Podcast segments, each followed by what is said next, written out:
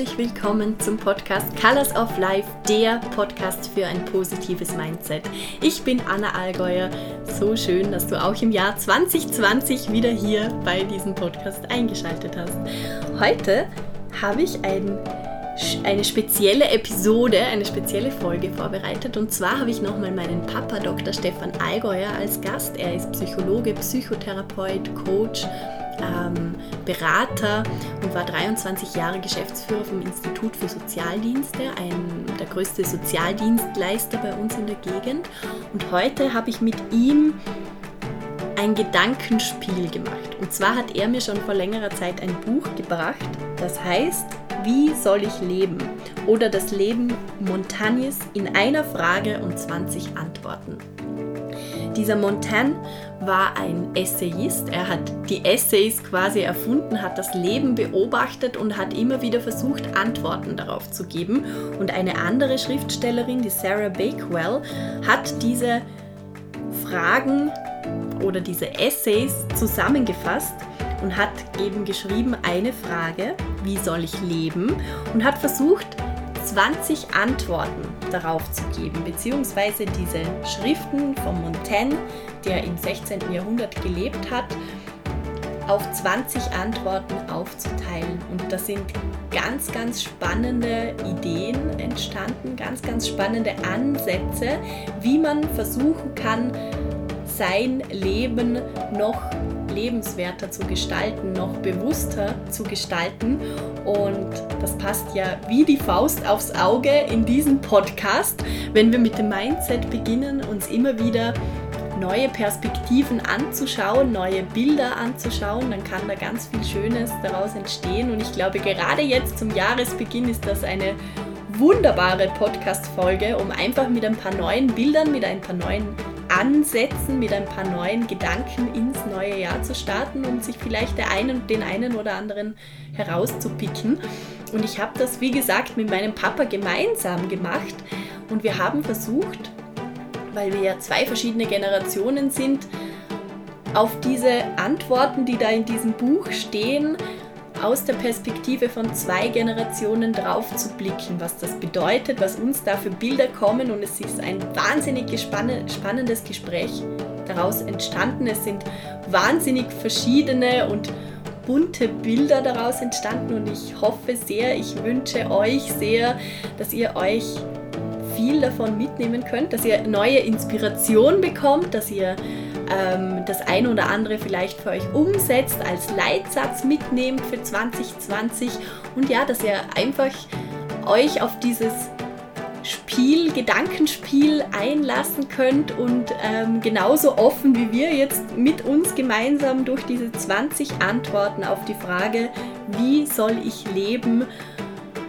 durchgeht und durchschaut und einfach mal schaut, was das mit euch macht. Und wenn es euch beflügelt, wenn euch das ein oder andere zum Lachen bringt, zum Grinsen bringt, dann sind wir hier genau richtig. Ich, wir haben ganz, ganz viel geschmunzelt und gelacht und ich freue mich jetzt sehr, diese Podcast-Folge mit dir teilen zu dürfen. Ich wünsche dir noch ein ganz, ein wunderbares, gutes neues Jahr, ganz viel Glück, ganz viel Gesundheit, ganz viel Zeit für dich selbst und ganz viel Balance und lebenswerte, wunderschöne Momente. Und jetzt ganz, ganz viel Spaß mit dieser Podcast-Folge mit meinem Gast und Papa, Dr. Stefan Allgäuer.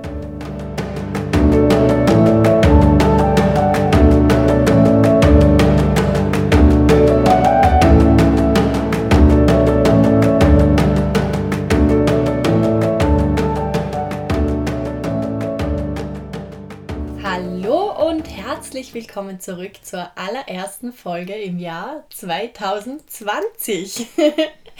ich habe uns heute nochmal einen bekannten Gast mitgebracht und zwar meinen Papa, Dr. Stefan Allgäuer, Psychotherapeut, Psychologe, Coach, Supervisor, 23 Jahre Geschäftsführer vom Institut für Sozialdienste. Hallo Papa, danke, dass du nochmal hier bist. Hallo Anna, schön, dass ich hier sein kann. Voll schön. Der Papa ist auf mich zugekommen, nachdem wir die letzte Podcast-Folge im September, war das glaube ich, aufgenommen haben und hat gesagt, hey, ich habe da ein Buch, und das wäre super für deinen Podcast. Schau es dir mal an. Und darum sind wir jetzt nochmal hier. Und Papa, ich würde sagen, du erzählst selber kurz, was das für ein Buch ist, beziehungsweise wie du das gefunden hast. Ähm, ja, weil es ist ein ganz spezielles und ganz speziell spannendes Buch für diesen Podcast. Ja, ich habe puh, 30 Jahre in meinem Büro immer ein paar Karten, meist Spruch- oder Bildkarten gehabt und gesammelt und immer wieder jeden Tag oder jede paar Tage mir eine Karte herausgesucht und die aufgestellt. Zum Teil, dass ich die sehe, aber auch, dass alle meine Besucher, die zu mir gekommen sind, die Karte sehen.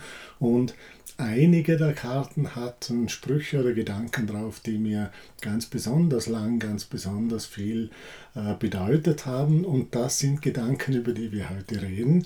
Und ich habe dann über so ein paar Spruchkarten so ein Buch gefunden. Das Buch, das, und Anna, du wirst es gleich noch ein bisschen vorstellen, ähm, zurückgeht auf einen Philosophen, der vor ein paar hundert Jahren gelebt hat und der sich Gedanken gemacht hat über das Leben und über das, wie kann man so leben, dass man auch lebt.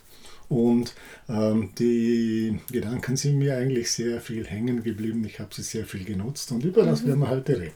Ah, voll schön. Das wusste ich nämlich auch nicht, dass das über die Karten war. Die Karten sagen mir viel, weil die waren wirklich immer im Büro und wir haben die auch immer wieder geschenkt bekommen zu verschiedenen Anlässen. Voll schön. Und Ihr habt ja wahrscheinlich den Titel der Podcast-Folge gelesen. Wie soll ich leben? Um diese Frage geht es. Es ist eine ganz große Frage und in dem Buch, über das wir reden, geht es um 20 Antworten auf diese Frage. Und zwar hat die Sarah Bakewell, heißt die, eine äh, englische Autorin, ein Buch geschrieben über den, den Michel de Montaigne.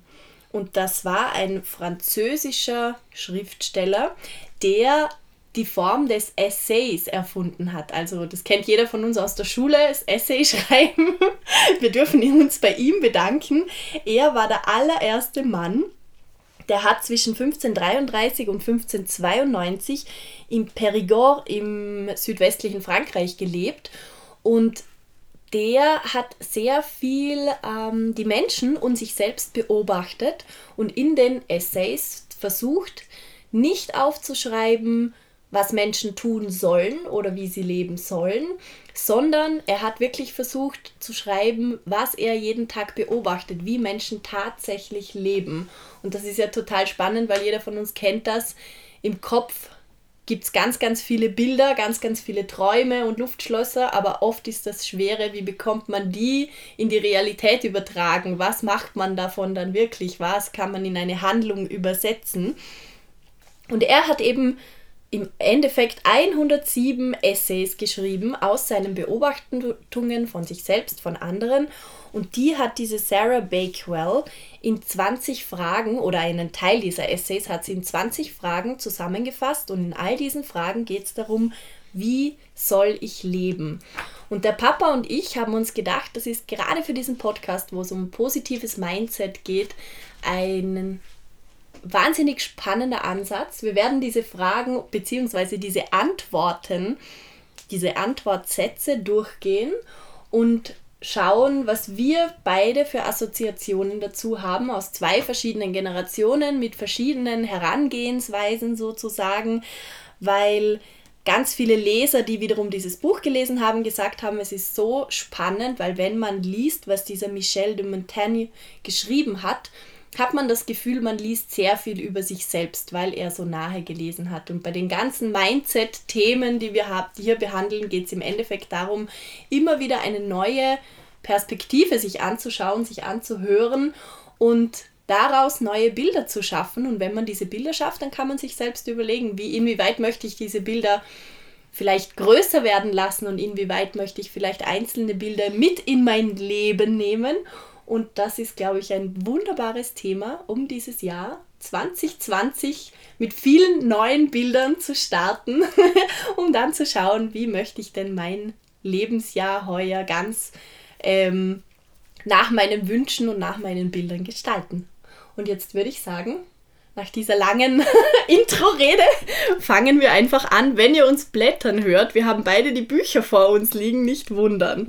Ich werde jetzt da einfach eine Frage nach der anderen eine Antwort nach der anderen durchgehen und dann werden wir schauen, was da so für Assoziationen hochkommen. Und natürlich, liebe Hörer, liebe Hörerin, ihr seid ganz herzlich eingeladen, euch selbst eure eigenen Gedanken zu machen, weil der Michel de Montaigne hat immer gesagt, es geht darum, wirklich zu leben. Also nicht nur zu denken, sondern es geht darum, was man wirklich im Leben macht. Erste Antwort. Wie soll ich leben? Habe keine Angst vor dem Tod wir haben jetzt noch nicht ähm, besprochen, wie wir das machen werden. Also wir werden versuchen, nicht durcheinander zu sprechen. Der Papa überlegt schon ganz fleißig. Das ist ja ein großes und ein Alltagsthema. Das ist keine Angst vor dem Tod ähm, als Lebensthema, wo der Tod und das Wissen darum, dass das Leben begrenzt ist, eine ganze Menge von dem ausmacht, was eben Leben ist. Ähm, und wenn man jung ist, ist meistens diese hm, Empfehlung, keine Angst vor dem Tod, einfach, weil das ist weit weg.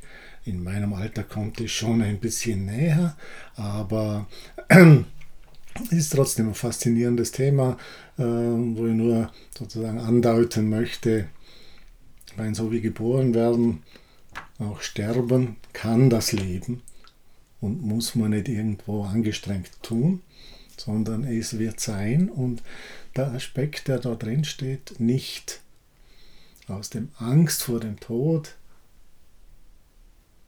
das Leben zu verhindern und zu vermeiden, mhm. sondern zu wissen, jedes kommt in seiner Zeit ähm, das ist so der, der schöne Aspekt und den kann man natürlich auch auf den Alltag ähm, ganz praktisch umsetzen. Da ist es noch wichtiger, keine Angst vor Scheitern, keine Angst vor Ende, keine Angst vor Loslassen, keine Angst vor Trennungsschmerzen äh, und so weiter. Alles das wird passieren im Leben, aber das ist Teil vom Leben. Äh, und wenn man aus Angst davon nicht lebt, dann muss man am Schluss nur das Leben verlieren. Genau. Ähm, mir ist gerade eingefallen, ich habe vor ein paar Tagen, mein Namensgedächtnis ist leider schrecklich, darum weiß ich nicht mehr, wie er heißt, aber einen Philosophen gelesen und der hat vor langer, langer Zeit einmal gesagt, es ist eines ganz, ganz sicher im Leben und zwar, dass man alles verlieren wird. Das ist die einzige Sicherheit, die es gibt und da habe ich auch viel darüber nachgedacht und das ist auch, glaube ich, genau das, was du gesagt hast es ist sowieso klar, wir versuchen uns zu klammern, aber irgendwie wissen wir ja im gleichen Moment, dass wir sowieso alles, jeden Menschen um uns, jedes Ding werden wir verlieren. Das heißt, die Frage ist, wie gehe ich jetzt damit um? Und was ich die letzten Jahre in meinem Leben so schön gemerkt habe, ist, ich kenne das wahrscheinlich anders wie du, Papa, aus einer anderen Generation, aber ich kenne diese Angst vor dem Tod auch, die manchmal in Situationen oder in Lebensphasen aufkommt. Aber ich habe bei mir gemerkt, das ist echt krass, wie sehr sich das Gefühl dahin verändert, wenn man anfängt, sein Leben bewusster zu leben, weil ich das gerade die letzten Jahre extrem beschleunigt habe und ganz viel einfach umgesetzt habe von dem, was ich wollte. Ich habe bewusst versucht, nicht mehr nur Bilder im Kopf zu machen, sondern habe mich ganz viel damit beschäftigt, wie kann ich die auch umsetzen.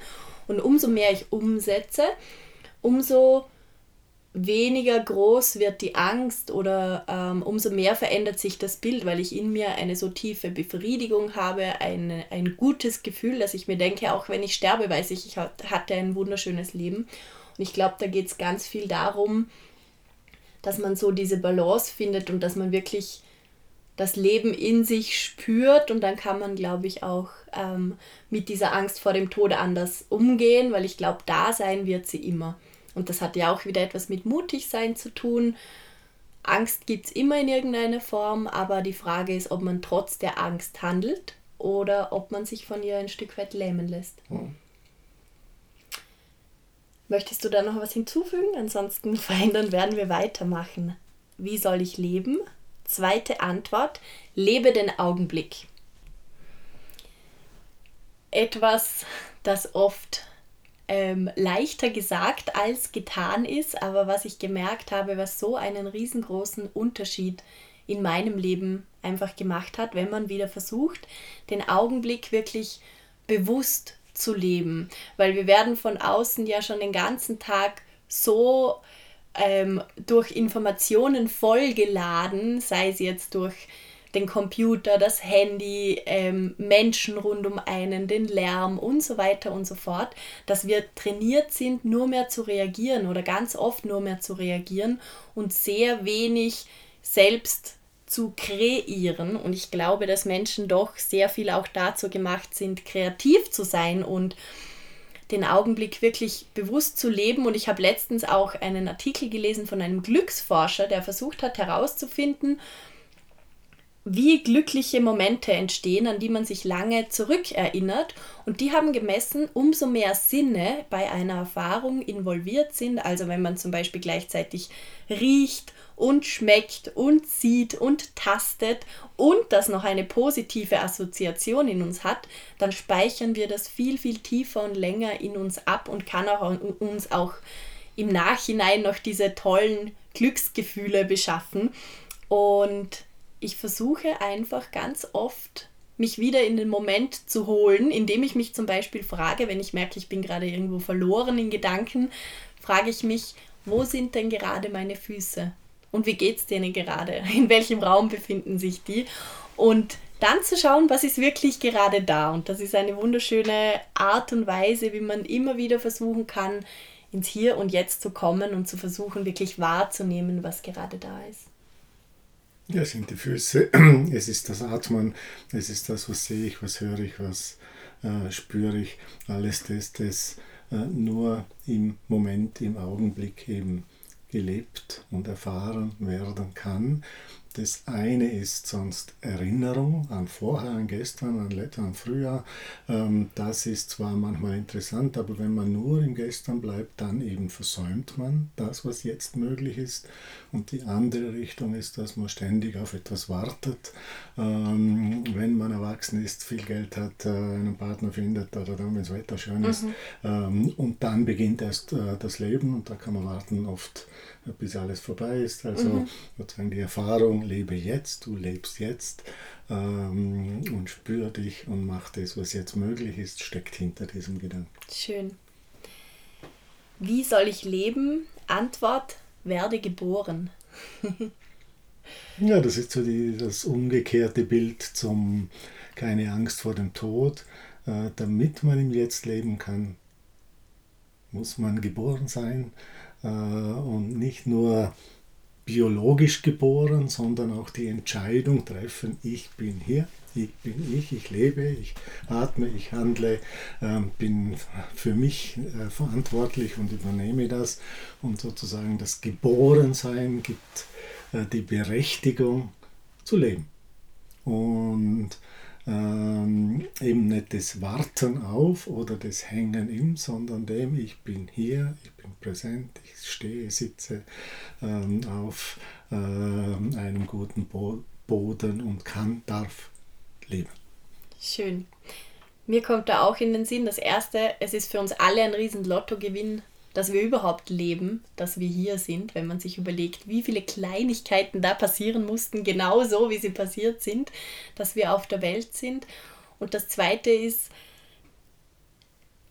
ich bin geboren, ja, und das, was du gerade gesagt hast, ich kann mich immer wieder neu entscheiden, was möchte ich mit diesem Geschenk machen, dass ich geboren bin? Wie bewusst möchte ich das wahrnehmen? Möchte ich mich einfach treiben lassen oder möchte ich lenken oder möchte ich, ja, möchte ich der Kapitän vom Schiff sein oder möchte ich ein Matrose sein?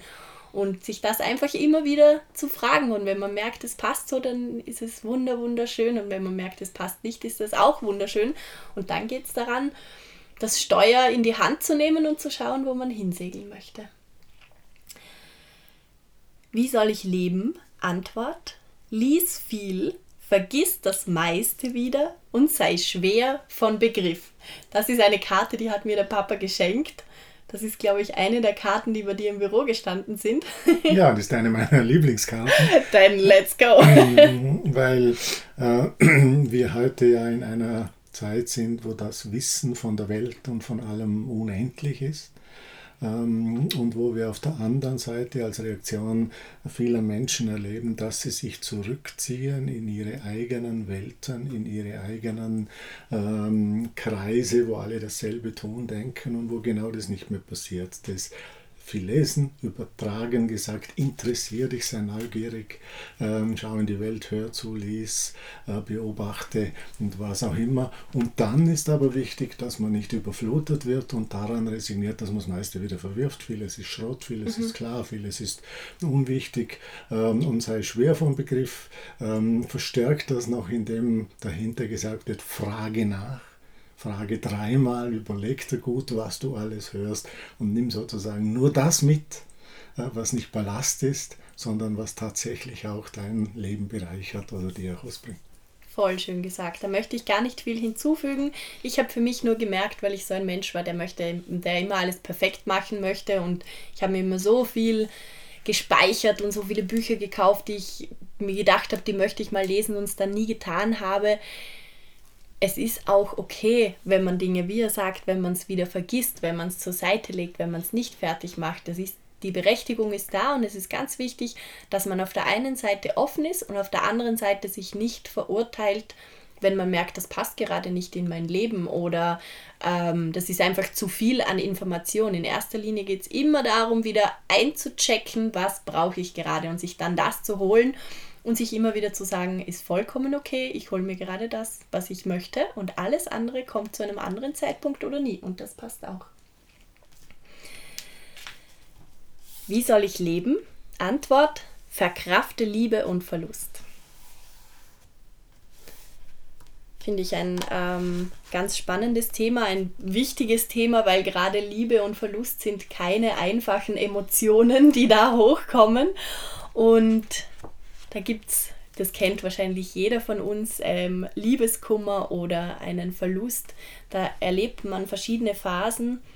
Ähm, und ich denke, dass es ganz, ganz wichtig ist, dass wir wieder viel bewusster uns sagen, es ist okay, man darf all diese Phasen durchleben, man darf Liebeskummer haben, man darf sagen, es geht mir nicht gut, man darf Verlustängste zum Beispiel auch fühlen, nur sollte man sich nicht verlieren in dem und irgendwann für sich selbst sagen, okay, ähm, ich habe das jetzt gefühlt, ich habe das durchlebt und ich akzeptiere das und das darf da sein, aber ich lebe und ich darf weiterleben und es darf mir gut gehen, auch wenn etwas Schlimmes zum Beispiel im Leben mal passiert ist und da nicht zu viel Angst davor zu haben, sich zum Beispiel dann äh, wieder neu zu verlieren, weil dadurch verschließt man sich allen tiefen Emotionen. Und da muss man sich, glaube ich, immer wieder fragen, was ist einem selbst wichtiger? Und ich habe für mich einfach gemerkt, dass es mir im Leben viel wichtiger ist, dass ich wirklich lebe, dass ich Dinge wahrnehme mit meinen Sinnen. Und das bedeutet, ja,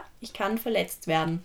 Das bedeutet, ja, ich kann etwas verlieren, aber das haben wir ja eh auch schon hier oft geredet, das Leben, das Einzige, was stetig ist, ist, dass es sich verändert und Veränderungen bringen ähm, Liebesverlust zum Beispiel oder sonstigen Verlust mit sich. Und wenn ich in der Situation weiß, das tut jetzt weh, aber das gehört genauso zu diesem Fluss dazu, dann glaube ich, kann man einfach ein bisschen anders damit umgehen und durch diese Welle, genauso wie durch alle anderen Wellen, durchtauchen und sie mitnehmen und diese Erfahrung mitnehmen und daran wachsen und sie dann verweben in seinen eigenen Lebensteppich. Spannende bei dieser Antwort ist vielleicht noch von der anderen Seite her gesehen, so wo ist die Kraft in der Liebe und im Verlust? Mhm. Verkrafte Liebe im Verlust. Und das ist vielleicht paradox, weil das so klingt, Liebe äh, ist etwas, das kraft, äh, kraftvoll macht, freudig, lebensfroh macht. Aber es gibt auch oft Situationen der Liebe oder wenn es einem ganz gut geht, wo man Kraft verliert.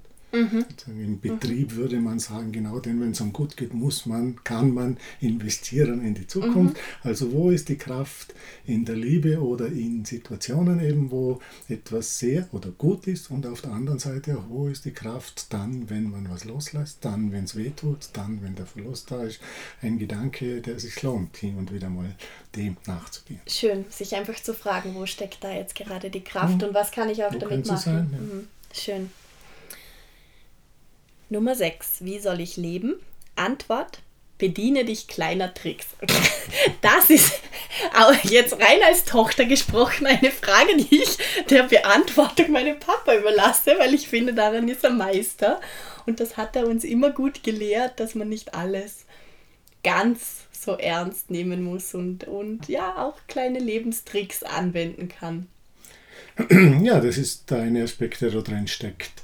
Ähm, es ist nicht alles immer nur todernst. Mhm. Es ist nicht alles nur etwas, das man bis zum Schluss auch verstehen, durchdeklinieren, ausexekutieren muss, sondern manchmal äh, tut es auch gut, über etwas lachen oder etwas wegschlucken oder ausatmen und vergessen mhm. zu können. Das ist der eine Punkt. Der andere Punkt ist, ähm, gerade wenn man ähm, auch mit anderen Menschen ähm, zu tun hat, ähm, ist, jetzt kann man sagen, es ist mh, taktisch, es ist Trick, aber auf der anderen Seite auch, es ist auch sinnvoll, dass man auch berücksichtigt, wie ist der oder wie sind die anderen. Und wenn man das mitverwendet, könnte man schon sagen, das ist ein Trick, ja. aber dadurch kann man auch Situationen entspannen, erleichtern, so gestalten, dass etwas geht. Und Tricks, wenn sie den anderen nicht beschädigen, wenn sie nicht wehtun, wenn sie nicht abwerten, wenn sie nicht vom Grunde her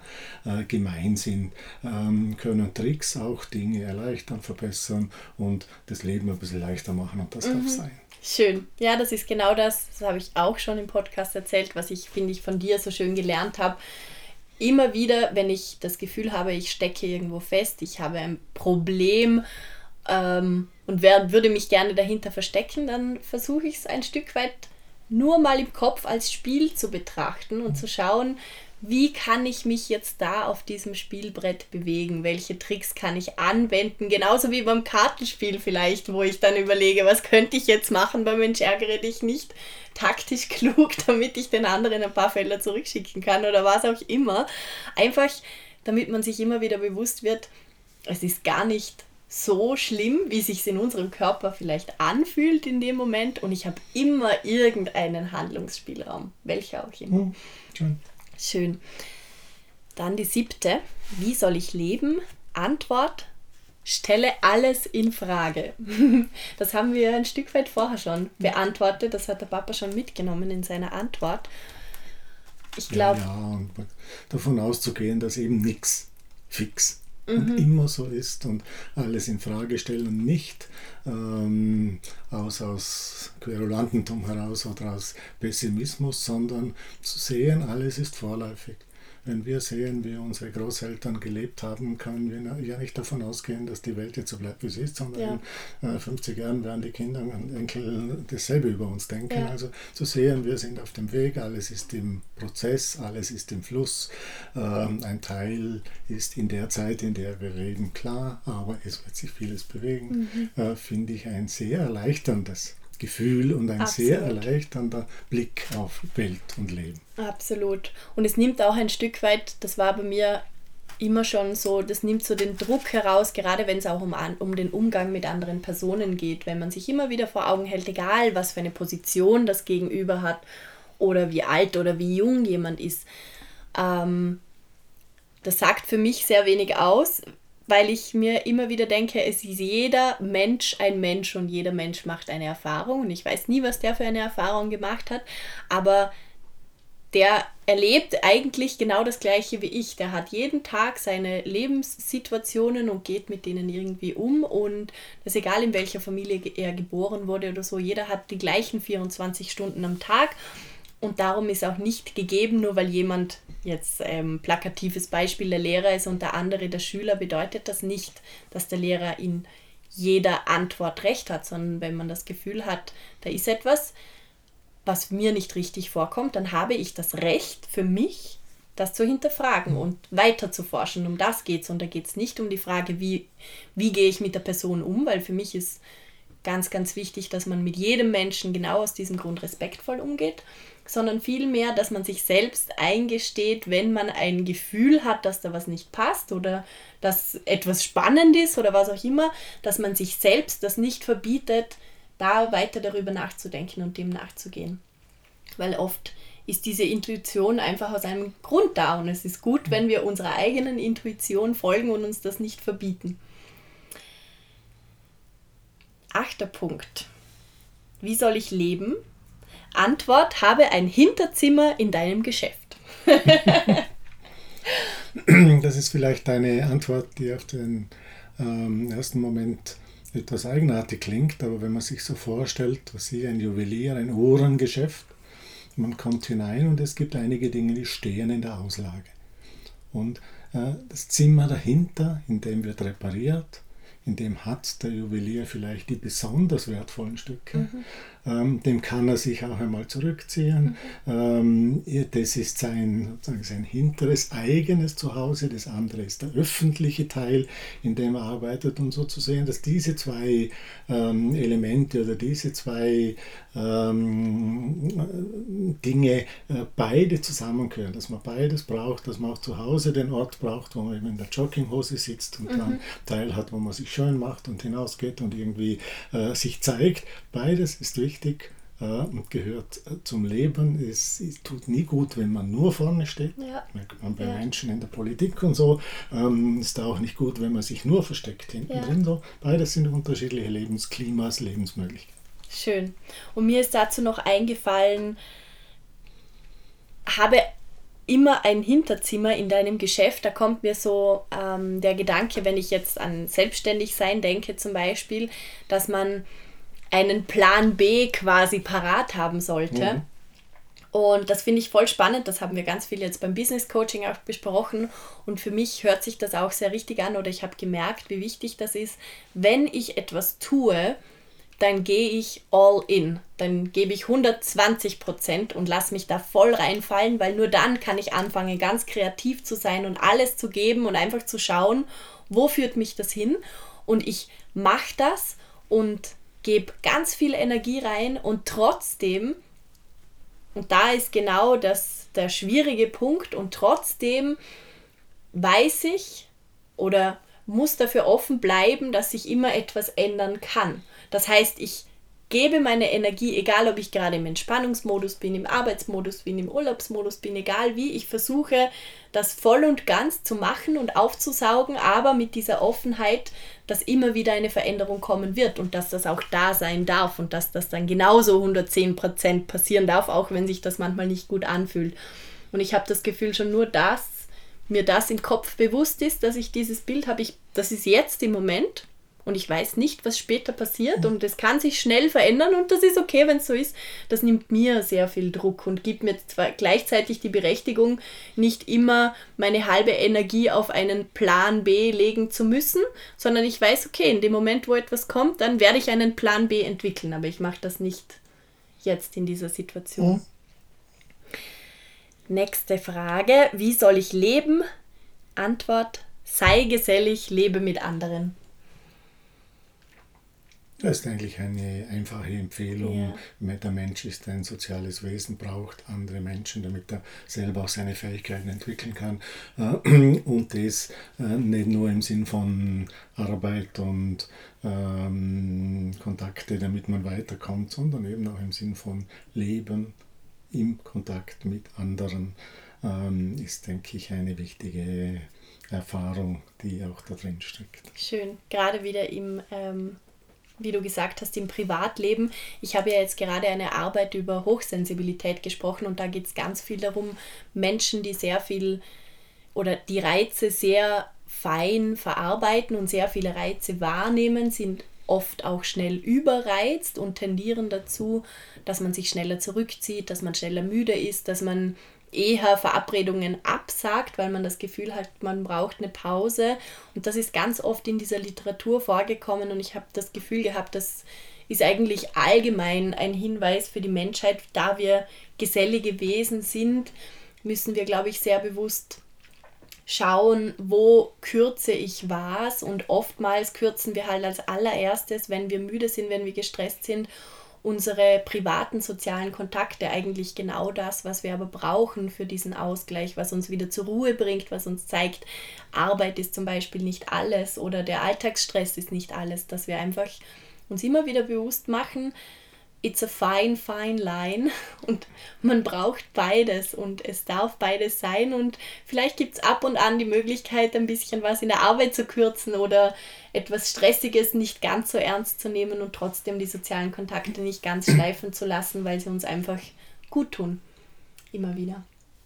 In einer großen Studie hat man das einmal untersucht und ähm, herausgefunden, sozusagen ein, ein simpler Indikator ist die Frage, hast du, wenn du krank bist, Menschen, die dir einen Tee machen? Hm. Und um gesund zu sein, brauchst du etwa 40 Menschen. Schön um dich herum, die dir einen ja. Tee machen würden. Ja. Also macht mal eine Liste. Welche 40 Menschen würden euch einen Tee machen? Oder wem würdest du einen Tee machen? Genau. Schön. Wie soll ich leben? Zehnte Antwort. Erwache aus dem Schlaf der Gewohnheit. Love it. Also, das gehört dir. Hier sind wir im Mindset. Das ähm, ist ja ähm, der gewöhnliche Ablauf unserer Gedanken, so wie unsere Neuronen verletzt sind, die Autobahnen, die wir uns über ähm, den, Lauf, den Lauf unseres Lebens im Gehirn selbst gelegt haben, sozusagen. Es geht immer wieder darum, zu hinterfragen, möchte ich diese Autobahnen weiter entlangfahren oder möchte ich vielleicht irgendwo mal eine Abzweigung, eine neue nehmen und das dann auch zu tun. Und das Schwere ist genau das, was hier so schön steht wenn wir davon ausgehen, dass wir ein Stück weit alle im Alltag schlafen, weil wir so in unseren Routinen sind und unsere gewohnten Abläufe gehen, ohne dass wir jetzt bewusst jeden Schritt durchdenken und überlegen, welche Hand muss ich jetzt bewegen, wo gehe ich als nächstes mit meinen Füßen hin.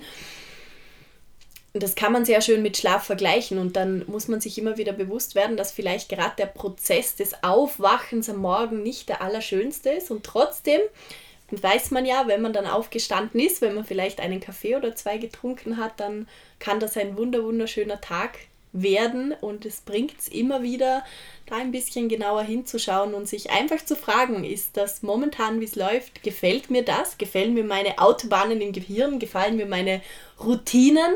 Oder möchte ich mir wieder mal einen Wecker stellen und mich ein bisschen aus meinem Schlaf reißen und mir was Neues anschauen? Wir kommen noch einmal drauf in einer späteren Empfehlung. Ja, wunderbar. Dann machen wir jetzt weiter. Wie soll ich leben? Antwort: Finde das rechte Maß. Hier stecken zwei Dinge in dieser Antwort. Das eine ist das Maß, die Balance zwischen zu viel und zu wenig, mhm. zwischen der Überforderung und der Unterforderung, zwischen der richtigen Anspannung und dem zu wenig und so weiter. Äh, das ist, denke ich, etwas, wo man ähm, immer wieder im Laufe des Lebens äh, fein abstimmen muss, weil das ja nicht gleich bleibt und so unterschiedliche Phasen gibt und so. Und der zweite Aspekt, der drin steckt, in dem rechten Maß ist, ähm, oder ich komme aus einem sozialen Bereich her, äh, wo man sagen müsste, könnte das gerechte Maß, also was ist gerecht, so dass es mir, aber auch den Menschen und der Welt und allen gerecht wird. Ähm, und äh, sozusagen nicht nur mir gehört alles oder was ich jemandem, sondern dass man auch den größeren Blick hat äh, zu äh, den anderen Menschen, aber auch, was wir heute so deutlich sehen, auch der Welt, der Natur und allem dem, was da ist. Schön. Das habe ich ja gerade in der letzten Podcast-Folge ähm, auch besprochen. Das merke ich bei mir jetzt immer mehr, auch wenn es ums Unternehmertum geht und so, welche, aus welchem Grund mache ich das? Welcher Sinn steckt für mich dahinter? Welche Leitfragen stelle ich mir? Und ich habe für mich einfach gemerkt, dass meine größte Leitfrage die ist, wie ich einen Mehrwert erschaffen kann. Und zwar für alle, für mich genauso wie für alles rundherum. Und das ist nicht auf Menschen beschränkt, sondern auf die Umwelt. Und wenn ich bei allem, was ich tue, mich das immer wieder frage und frage, wie kann ich das heute oder jetzt in dieser Situation, bei dem, was ich gerade tue, am besten für mich erfüllen. Und morgen wird es was anderes sein und übermorgen wieder was anderes, dann glaube ich, geht das in eine gute Richtung. Und wenn viele Menschen das tun, dann kann man viel mehr Wert erschaffen und gleichzeitig, glaube ich, behält man sich dann auch immer ein Stück weit das rechte Maß, weil man nicht nur gibt, nicht nur nimmt, sondern weil immer alles schön in der Balance mhm. bleibt. Frage, wie soll ich leben? Antwort, bewahre dir deine Menschlichkeit. Ja, das ist ein ja, sehr bekannter Grundsatz. Bei uns gibt es das Sprichwort, was du nicht willst, dass man dir tut, das füge auch keinem mhm. anderen zu. Also ähm, so im Kontakt mit sich und mit dem, was einem selber gut tut oder schmerzt, merkt man auch ganz gut, was andere Menschen brauchen. Ähm, und auch da in diesem menschlichen Prinzip zu bleiben und eben nicht nur zu funktionieren, nicht nur zu äh, zu agieren, ähm, sondern immer wieder im Spüren, was brauche ich, auch mhm. das auch zu leben steckt. Schön. Wie soll ich leben? Antwort: Tu etwas, was noch nie zuvor jemand getan hat. Das ist das, was ich vorher gemeint habe bei dem Erwache aus dem Schlaf der Gerechten. Das ist eine Karte, die ich auch immer wieder ähm, bei mir am Büro stehen gehabt habe. Ich finde die Idee faszinierend, muss allerdings sagen, die war wahrscheinlich im 16. Jahrhundert etwas leichter als heute. das wollte ich auch ähm, gerne. Aber ähm, sozusagen zu überlegen, etwas zu tun, was noch nie jemand getan hat. Und wenn man die einfachste Form davon nimmt, ähm, dann würde ich das so ableiten, ähm, zu sagen, tu etwas, was du noch nie in deinem Leben getan hast. Und ähm, habe ja mal einer Mitarbeiterin, die in Pension gegangen ist, diese Karte mitgegeben und habe ihr gesagt, ähm, solange du das noch kannst, lebst. Schön, schön. Da ist mir jetzt gerade auch noch einmal die ähm, zwei Sachen sind mir eingefallen. Diese Studie von dem Glücksforscher, die ich vorher schon erwähnt habe, ähm, der herausfinden wollte, wie man Glück nachhaltig konservieren, in sich selbst konservieren kann, wie man sich gut daran erinnern kann, der hat gesagt, er würde als Tipp jedem Menschen mitgeben, sich jeden Monat oder jede Woche einmal die Aufgabe zu stellen, etwas für sich persönlich Neues zu tun, weil schon allein dadurch sind so viele Sinne involviert, dass man für sich sehr präsente, sehr achtsame Momente schafft, die tendenziell als sehr positiv abgespeichert werden. Und dann wird diese positive Erinnerungsbibliothek immer größer. Und das Zweite, was mir dazu noch einfällt, ist aus unserem Leben. Und zwar hat der Papa früher, wenn wir auf Urlaub gefahren sind oder wir hingefahren sind, das hat er meiner Schwester das allererste Mal gesagt, der Ruth, ähm, dass wir bei jedem Urlaub, wo wir sind oder wenn wir wohin fahren, dass wir etwas tun, das wir sonst nicht tun würden. Etwas ganz Besonderes, einfach für die Erinnerung. Und das war für uns als Kinder immer sehr cool, weil das war dann in den Prater gehen oder irgendwie mal irgendwas, irgendwas tun, was wir halt sonst im Alltag nicht tun. Und ich glaube, wenn wir uns gegenseitig immer wieder so besondere Momente schenken, das sind genau die Dinge, wo wir uns jetzt noch viele, viele, viele Jahre später so lebhaft daran erinnern. oder die ganzen Musical-Besuche, dass man immer wieder versucht, irgendwas Kleines, Besonderes für sich selbst, für andere im Leben zu schaffen. Mhm. Wie soll ich leben? Antwort, schau dir die Welt an. Ähm, ja, das ist, glaube ich, auch etwas, was im 16. Jahrhundert einen ganz anderen Charakter hatte als jetzt. Generell gesagt, Reisen, weiß man ja, erweitert den Horizont, aber ich glaube, es ist nicht einmal notwendig, dass man immer weit weg fliegt, sondern dass man sich die Welt mit anderen Augen ansieht, dass man zum Beispiel eine Straße, die man immer entlang geht, entlang geht und sich selbst die Aufgabe stellt, ich schaue mir jetzt alles an, was ich in dieser Straße noch nicht kenne. Oder dass ich mir mal bewusst meine eigene Stadt mit einem City Guide anschaue oder so, dass ich immer wieder versuche, die Bilder zu erweitern, die Perspektive zu ändern und neue Dinge zu finden, weil das bringt ganz viel Freude, das bringt neue Gefühle und das überträgt sich natürlich auf unsere gesamte Persönlichkeit, auf die Art und Weise, wie wir dann jeden Tag in unseren Routinen leben. Ja, was wir wissen aus dem Verständnis von Welt und von Systemen ist es, dass alles mit allem zusammenhängt. Mhm. Und die Erkenntnis hinter diesem Gedanke ist ja, wenn ich mir die Welt anschaue, sprich etwas anderes anschaue, das kann ganz in der Nähe sein, dann lerne ich etwas über mich. Mhm. Also nicht nur über die anderen, Schön. sondern nachdem alles zusammenhängt, dann erweitere ich auch meinen Blick über mich, mhm. mein Leben und so weiter. Deshalb ähm, oder nicht nur der Blick nach innen, sondern immer auch der Blick hinaus. Schön. Es muss nicht der Flug sein. Ja. Wie soll ich leben? Antwort: Mache deinen Job gut, aber nicht zu gut. Stichwort Perfektionismus, das habe ich euch ja schon erzählt.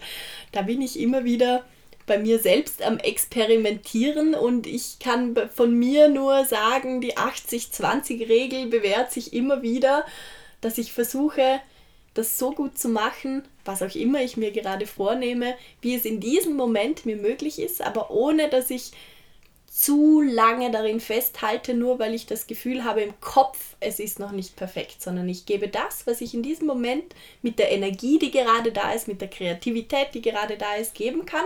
Und dann gebe ich das ab, dann habe ich das erschaffen und dann habe ich Platz und Energie für etwas Neues. Und schon allein durch diesen Prozess merke ich immer wieder, lerne ich mir zu vertrauen und lerne ich auch immer wieder dazu. Und umso öfter man etwas tut, umso besser werde ich auch darin. Und ich glaube, es geht ganz viel bei dieser Frage auch darum, nicht so sehr im Kopf vorhaft zu versuchen, alles perfekt zu planen, weil das wird man wahrscheinlich nie schaffen, weil gerade jetzt, wenn unsere Welt sich so schnell verändert, in dem Moment, wo ich fertig bin mit Planen, haben sich im Außen schon wieder zehn Dinge verändert. Das heißt, ich werde nie fertig werden und werde dann überhaupt nie was umsetzen und meinen Job dann vielleicht gar nicht gut machen, obwohl er im Kopf fast perfekt da ist. Mhm. Vielleicht die andere Seite, es war eine meiner äh, sehr eindrücklichen Erfahrungen in meiner Arbeit als ähm, Geschäftsführer. Ähm, ich habe zweimal einem Mitarbeiter oder einer Mitarbeiterin diese Karte gegeben.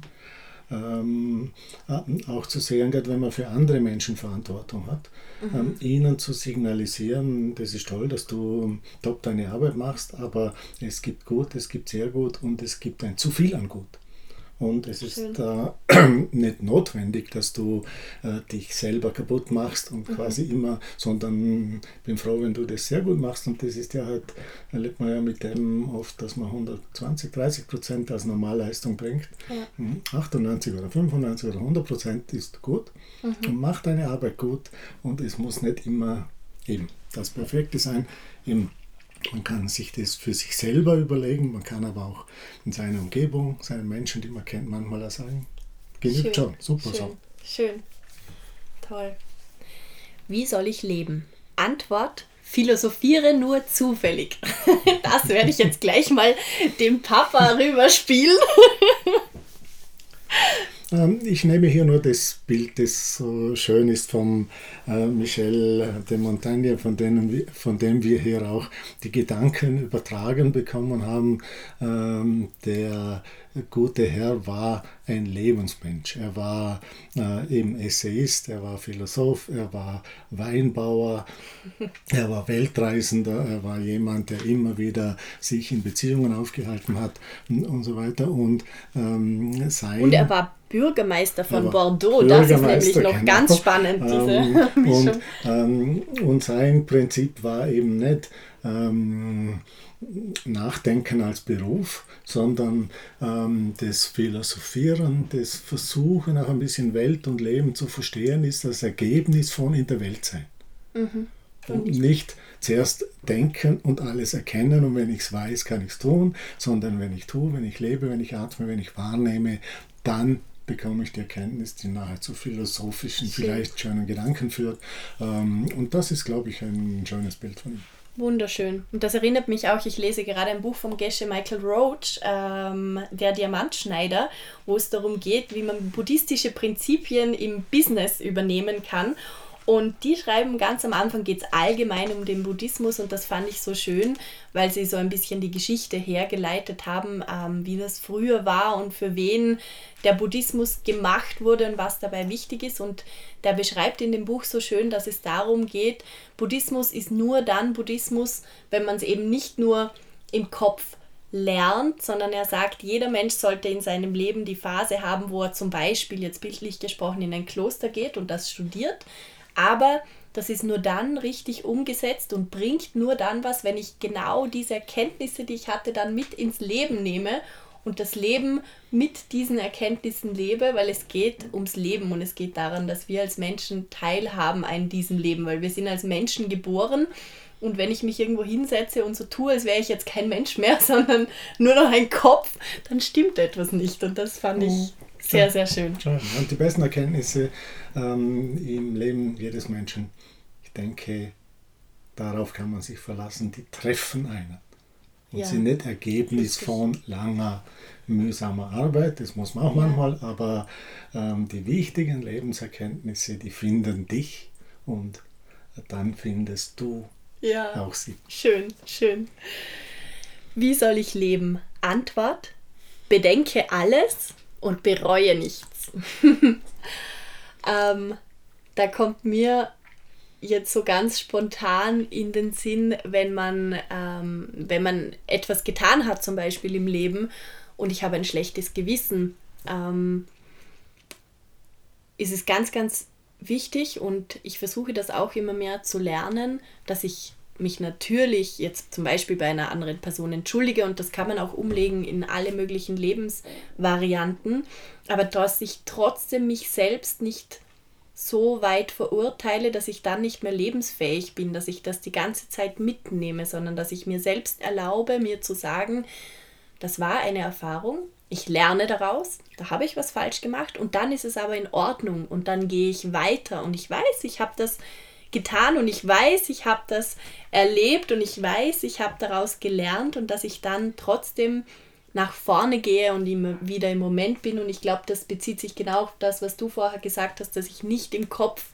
irgendwo in meinem Leben, sei es in der Kindheit, sei es bei einer Situation, bei einem Streit, egal was, dass ich da nicht hängen bleibe und das mein ganzes Leben lang bereue und dann nicht mehr fähig bin, jetzt hier im Moment zu leben und nach vorne zu schauen und mir das selbst nicht zu erlauben. Und das beginnt wirklich dabei, dass man sich selbst sagen muss, darf, das ist okay. Ich bereue das nicht. Ich weiß, ich habe etwas falsch gemacht. Ich akzeptiere das.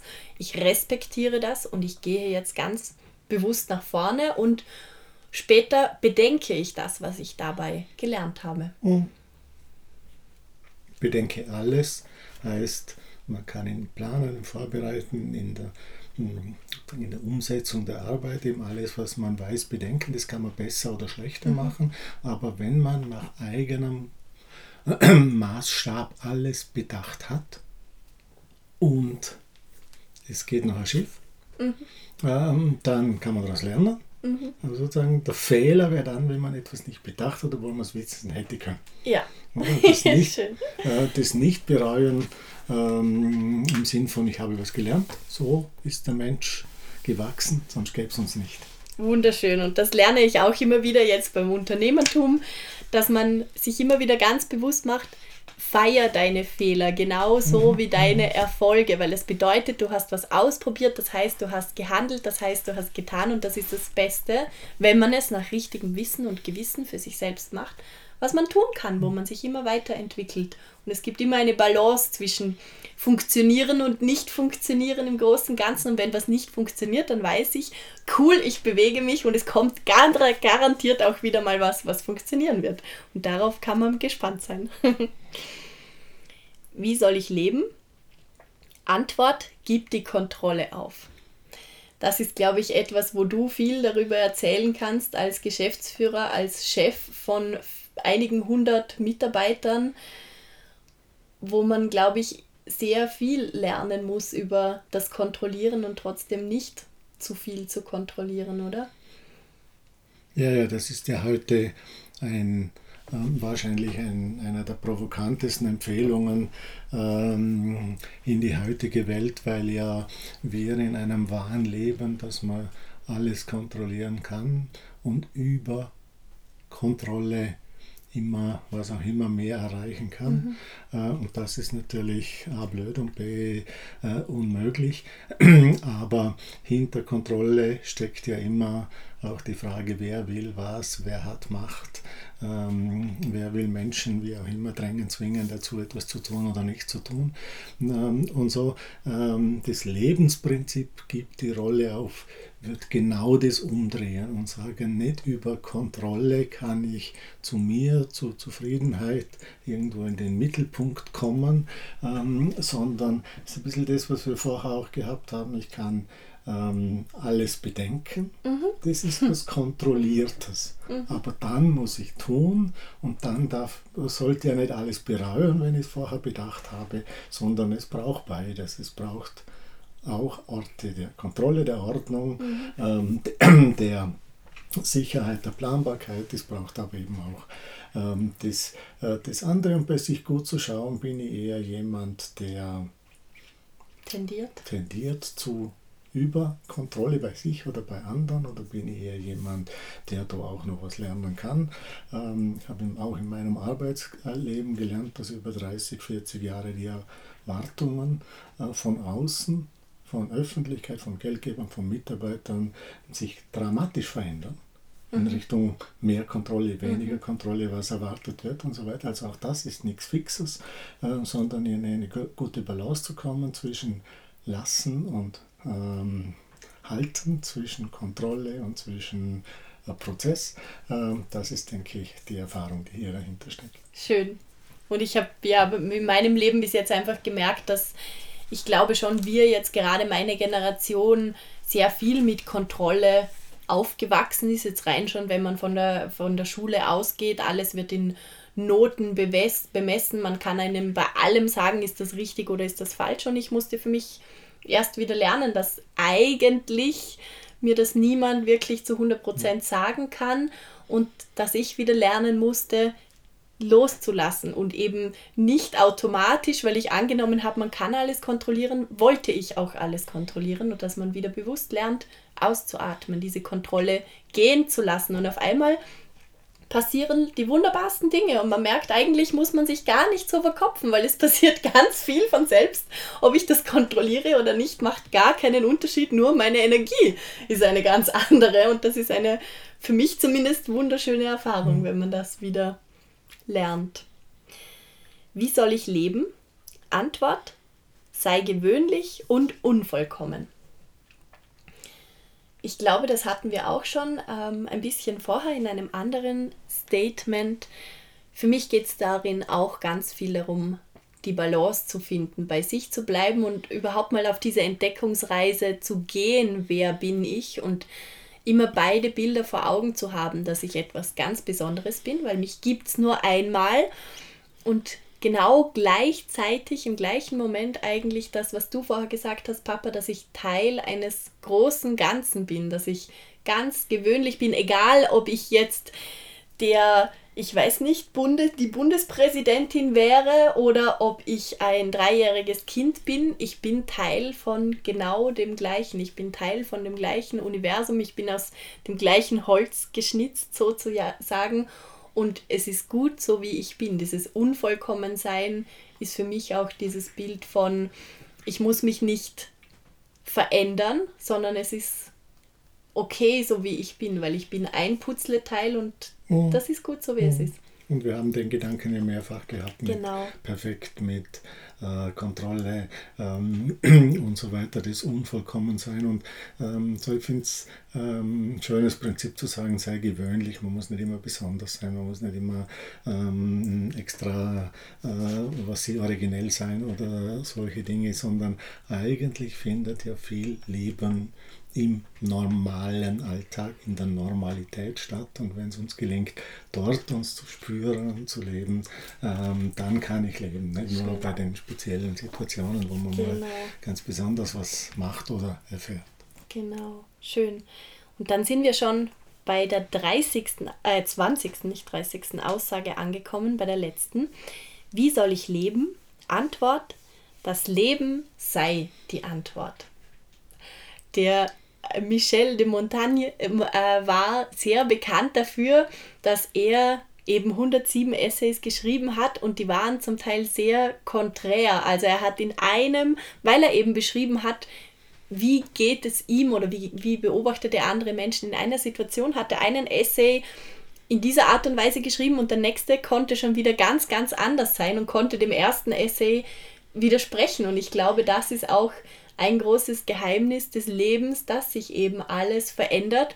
Und wenn überhaupt, falls wir unser Leben mal verstehen werden, was ich nicht weiß, ob wir das überhaupt tun, aber ich glaube, es ist ein Fehler, im Vorhinein das verstehen zu wollen, sondern wenn, dann kann ich das nur aus dem Rückblick und ist ganz wichtig, dass ich offen bleibe, dass ich offen für Überraschungen bleibe und dass ich einfach schaue, was bringt das Leben und dass ich mir selbst nicht verbiete, auch konträre Erfahrungen zu machen, dass ich immer wieder Dinge überdenke, dass ich mir wieder neue Gedanken bilde und dass ich mir immer ganz bewusst bin, dass es eben dieser Moment, so wie wir vorher gesagt haben, und dieser Moment und dieser Moment, das ist das Leben und alles, was im Kopf rundherum passiert, das ist Vergangenheit, das ist Zukunft, aber dass wir uns immer wieder zurückholen in das Leben und das so bewusst und so achtsam wie möglich wahrnehmen, weil dann wird mhm. Bunt und wunder wunderschön. Ja. Und ähm, so von mir der Abschlussgedanke oder das, das ähm, der Titel dieses Buches und der Zusammenfassung, wie soll ich leben, klingt so ein bisschen nach Kochbuch. 1 bis 20 ja. und dann habe ich das Rezept. Und ähm, die letzte Antwort heißt ja eigentlich natürlich, bedenke vieles und du kannst mal nicht, lass dir das durch den Kopf gehen und mach da ein paar Dinge, wo da drin stehen, aber äh, nicht such das Rezept, wie das richtige Leben ist und mach's, sondern wie soll ich leben? Die Antwort ist, lass das Leben zu. Und das mhm. ist die Antwort. Schön. Und das ist, glaube ich, ein guter Gedanke. Das ist ein zum, wunderbarer zum Gedanke zum Abschluss. Wir sind jetzt durch mit den 20 Fragen. Wie soll ich leben? Im Endeffekt geht es also darum, zu leben und zuzulassen und selbst immer weiter zu entdecken, was es für sich selbst bedeutet, zu leben. Und dem Leben die Chance zu geben, die Antwort auch. Das ist schön. Nehmen wir das als unser Motto für 2020, für diese erste Podcast-Folge, geben wir dem Leben die Chance, von uns gelebt und geliebt zu werden. In diesem Sinne wünschen wir beide euch ein wunderbares, beschwingtes Jahr 2020 mit vielen wunderbaren Lebensmomenten. Ich freue mich total, ähm, wenn ihr mit mir Momente teilt, wenn ihr mir erzählt, was denn so passiert ist, ob ihr euch irgendetwas Spezielles mitgenommen habt. Der Papa freut sich sicher auch sehr. Ich hinterlasse in den Shownotes nochmal seine Kontaktdaten, falls jemand persönlich noch etwas austauschen, etwas fragen möchte. Papa, ich bedanke mich ganz herzlich für diese Zeit. Das war sehr spannend, sehr lustig. Für mich auch. Und ich hoffe, euch, liebe Zuhörer, Zuhörerinnen, hat es ebenfalls Spaß gemacht. Ich wünsche euch einen ganz wunderbaren Donnerstag. Genießt die Ferien noch, wenn ihr noch welche habt. Ähm, macht was Schönes, geht raus, bewegt euch, wie wir gerade gelernt haben, lebt, gebt dem Leben die Chance und bis nächste Woche. Ich freue mich schon sehr darauf. Alles, alles Gute bis dahin.